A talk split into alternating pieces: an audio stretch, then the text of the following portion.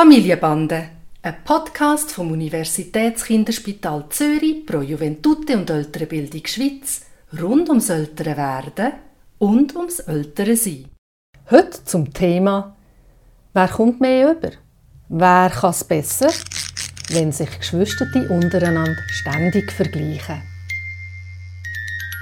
Sag mal, muss eigentlich im Leben von meiner Kinder alles so ein Gerechtigkeits- und Machtkampf zwischeneinander sein. Also Tani und Nave vor allem, die Wahl macht auch ein bisschen mit, aber ich glaube, ohne dass er wirklich versteht, um was es geht. Aber Tani und Nave können wirklich einfach alles vergleichen und bei allem schauen, wer ist der stärker, wer ist der grösser, wer hat mehr, wer kann länger, wer ist der besser. Es ist einfach alles ein Kampf darum, wer mehr bekommt und wer es besser kann. Und es ist wirklich so, dass sie irgendwie zählen, der hat so, so viele Fischstäbchen und ich habe so viele Fischstäbchen oder dem sein Glas ist um drei Schlückchen mehr gefüllt als meins. Es ist wirklich einfach ein ständiges Vergleichen. Muss das sein? Müssen wir das aushalten? Also wenn du auf diese Frage reduzierst, ist die Antwort ja, es muss sein und b, ja, ihr müsst das aushalten. Und warum? also ich weiß nicht, ob du dich erinnerst, wahrscheinlich schon, aber ich habe vor vielen, vielen Jahren mal mit dem Remo Largo zusammen einen Film gemacht über äh, Kalorien und Emotionen, hat der geheißen. Mhm. Und das ist ein wunderbarer Film gewesen, weil es ist typisch, dass du ein allgemeines Beispiel bringst, aber am Esstisch, dort kommt es fast am meisten zum Ausdruck. Und das ist auch der Moment, wo man solche Sachen miteinander kann besprechen oder, ähm, oder anschauen. Ich denke, wenn du dir überlegst, du bringst das Beispiel von der Fischtäbli, wie viele unglaubliche Kompetenzen liegen da bei den Kindern drin, das auszutragen. Also, sie müssen wahrnehmen, dass der andere mehr hat. Sie müssen sich überlegen, wie mache ich das? Sage ich oder quengel ich? Oder wie mache ich das? Oder dann äh, müssen sie sich durchsetzen mit dem, was sie wollen. Also es ist eigentlich ein Tummelfeld von sozialen Sachen, wo sie lernen können. Das ist vielleicht der gute Anteil daran. Und jetzt kommt etwas, was mich ganz wichtig dunkt und wo man immer ähm, nicht so daran denkt. Es gibt ein typisches Alter. Und das fängt so zwischen 4 und 5 an, wo Kinder sich anfangen vergleichen. Das ist eigentlich früher noch nicht so stark da. Und das Vergleichen, das ist dort, wo Kinder kompetitiv werden. Da wollen sie besser werden als die anderen, schneller werden. All die Sachen, die du vorher gesagt hast, das ist ganz typisch in dem Alter. Es schwächt sich wieder ein bisschen ab, aber es bleibt. Also es ist nicht so, dass das ganz verschwindet. Aber es sind eigentlich ganz viele positive Sachen, die dahinter stecken, dass das überhaupt vorkommt. Das einmal fürs Erste. Wie ist das, wenn ich das so sage? es, ist schön, das von dieser Seite anzuschauen. Also natürlich, dass es ein Entwicklungsschritt ist, das ist mir wie von Anfang an klar gewesen, aber was es für Fähigkeiten dahinter hat, das ist wirklich ein schöner Blick drauf. Aber äh, ich meine, für den Alltag muss ich es ja gleich irgendwie aushalten. Und es ist ja nicht so, dass sie, du hast vorhin gesagt, eben, ob sie jetzt quengeln oder schreien oder streiten. Und meistens ist es ja nicht gerade auf eine harmonische Art und Weise, wie ich mir das jetzt wünschen würde. Natürlich hast du recht, das geht nie ganz vorbei. Und dann und ich tragen auch so Sachen aus. Wer hat jetzt wie lange dürfen ähm, sich zurückziehen und da schauen wir auch ganz genau auf die Minuten. Cool. Aber genau. Aber wir, wir kiffeln uns nicht so an. Und ich würde mir so wünschen, dass nicht alles ein Streit ist und nicht alles so laut und wild. Mhm. Also wenn wir jetzt so eine konkrete Situation anschauen, dann verrate ich dir etwas, was ich manchmal auch in der Praxis mache, wenn ich unsicher bin, wie, was soll ich jetzt ähm, den Leuten raten. Ich tue für mich laut die Situation nochmal wiederholen. Also ich sage, hm, also der Tani hat jetzt tatsächlich ein Fischstäbchen mehr als der Nave. Was könnten wir jetzt da machen in dieser Situation? Und dann würde ich das möglichst ruhig sagen, sprich nicht dich von dieser Quengelei anstecken und probieren, ihnen den Böck zurückzugeben. Sie Ideen entwickeln, wie man mit dem könnte umgehen ähm, Er würde sagen, ich will die Hälfte davon. Und dann sage ich, ja, aber das hat ja nicht mit mir zu tun, dann frag doch den Tani. Weißt du, dass du das auf, einen, auf eine so eine Ebene abbringst. Es kommt mir noch etwas in den Sinn, was ganz wichtig ist. Die Kinder wissen ja genau, wo unsere Schwachstellen sind. Und verwutschen die, wie wenn sie Salz in die Wunde streuen, oder?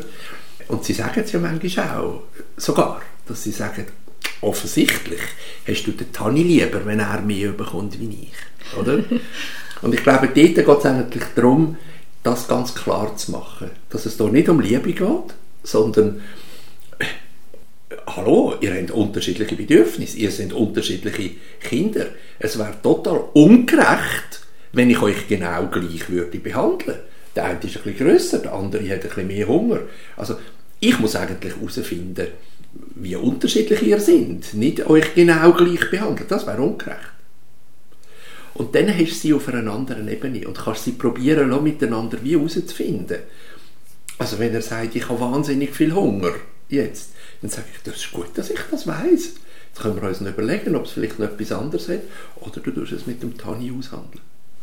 Also du sagst ein paar wichtige Sachen. Ich finde es super, die Idee mit dem ihnen zurückgeben, aber es funktioniert eben nicht einfach so, dass man sagt, löse es selber, meistens.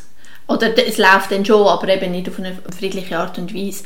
Aber das mit dem Spiegeln von dieser Situation, ich kann mir vorstellen, ich habe es jetzt noch nie probiert, aber ich kann mir vorstellen, dass es wirklich auch gerade ein bisschen äh, Luft aus den Segeln nimmt. Also dass gerade so die geballten Emotionen in dem Moment, wo man es ähm, ein bisschen ruhig anschaut und, und alle sehen, um was es eigentlich wirklich geht, dass es dann auch ein bisschen weniger schlimm für sie aussieht. Und das, ich glaube, dass, also, oder ich weiß dass sie können wirklich oft Lösungen finden für so Situationen. Das finde ich sehr wertvoll. Und das mit dem ihnen aufzeigen, eben, sie, müssen für, sie sind für mich nicht gleich, sondern jeder ist ein Individuum und jeder braucht andere Sachen. Darum gebe ich auch jedem andere Sachen, damit ich eben beiden gleichermaßen gerecht werde. Oder? Das finde ich, das finde ich auch sehr wertvoll. Was es für mich jetzt aber noch nicht ganz beantwortet ist, dort, wo es eben äh, es geht gar nicht darum, auf irgendeine Art und Weise die Lösung zu finden. Also wenn es eben mhm. eine Frage ist von ich bin schneller oder mhm. ich bin stärker oder ich bin grösser, ich meine, das können wir nicht lösen. Ich meine, der Tani ist einfach immer zwei Jahre älter mhm. wie der Nave und hat immer zwei Jahre mehr Vorsprung. Und das ist ja eigentlich eine schwierige Ausgangslage, weil, weil der Nave so, sozusagen einfach gezwungenermaßen da wird der Kürze ziehen. Wie sollen sie das zusammen lösen? Wie kann ich da auch von meiner Perspektive etwas für sie lösen? Also du nimmst jetzt gefühlsmäßig fast ein bisschen den jüngeren Nave in Schutz. Mir löst das Gegenteil aus. Ich tue eher den älteren Tani in Schutz nehmen. Und ich habe ganz häufig auch in der Praxis die Situation, dass ich merke, die älteren Kinder müssen vernünftig sein, sie müssen teilen und so weiter. Und es wird, es wird mir so angesprochen, du bist der Ältere, also bitte. Oder? Und ich sage dann den Eltern, okay, das ältere Kind sein, das ist ganz viel mit Pflichten verbunden. Und wo sind die Rechte? Und ich glaube, das ist ganz etwas Wichtiges. Man kann einmal sagen, der Tani kommt eins mehr über, weil er ist älter. Und ich glaube, das ist auch für das ältere Kind ganz etwas wichtig, das zu spüren, wie für das Jüngere, oder? Pflichten und Recht. Und es stimmt, er ist der stärker und der älter und da kommt er unter Umständen mal gewisse Sachen mehr über und das ist gerecht und nicht allen genau das Gleiche zu geben. Also, dass er der Stärker ist, das ist gerecht? Ist einfach so, ja. Schön, dass du den Tani in Schutz nimmst. und deine Logik geht auch gut auf bei zwei Kindern. Aber der Nave ist in der Mitte. Also ich sehe es beim Juval. Der Juval hat wirklich alle Benefits vom Jüngsten.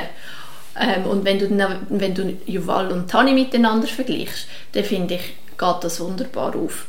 Aber der Nave, der kommt wirklich eigentlich von unten und von oben dran. Und von dem her kann ich ihn mit dem wie nicht abholen.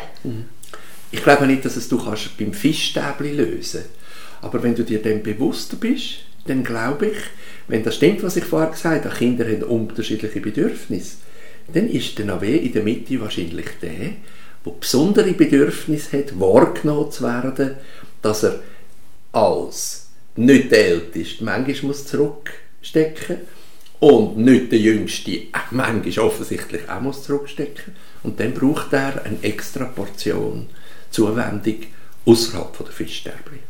Wenn man das weiterspinnt und sagt, man schaut dort eben, was haben sie für Rechte, was haben sie für Pflichten ähm, und wie ist denn der Vergleich untereinander, oder? Der Größte hat ganz viele Pflichten und darf dann mal der Stärker sein. Vielleicht muss man dann halt auch einfach mal den Tani schnell auf der Seite lassen, wenn man das anschaut und am Neve auch aufzeigen, wie ist es zwischen ihm und dem Juval und wo darf er eben viel mehr wie der Juval oder kann er viel mehr wie der Juval und dass er dort auch wirklich merkt, er ist einmal der Stärker und einmal der Schneller und auch mal der Geschickter oder was auch immer.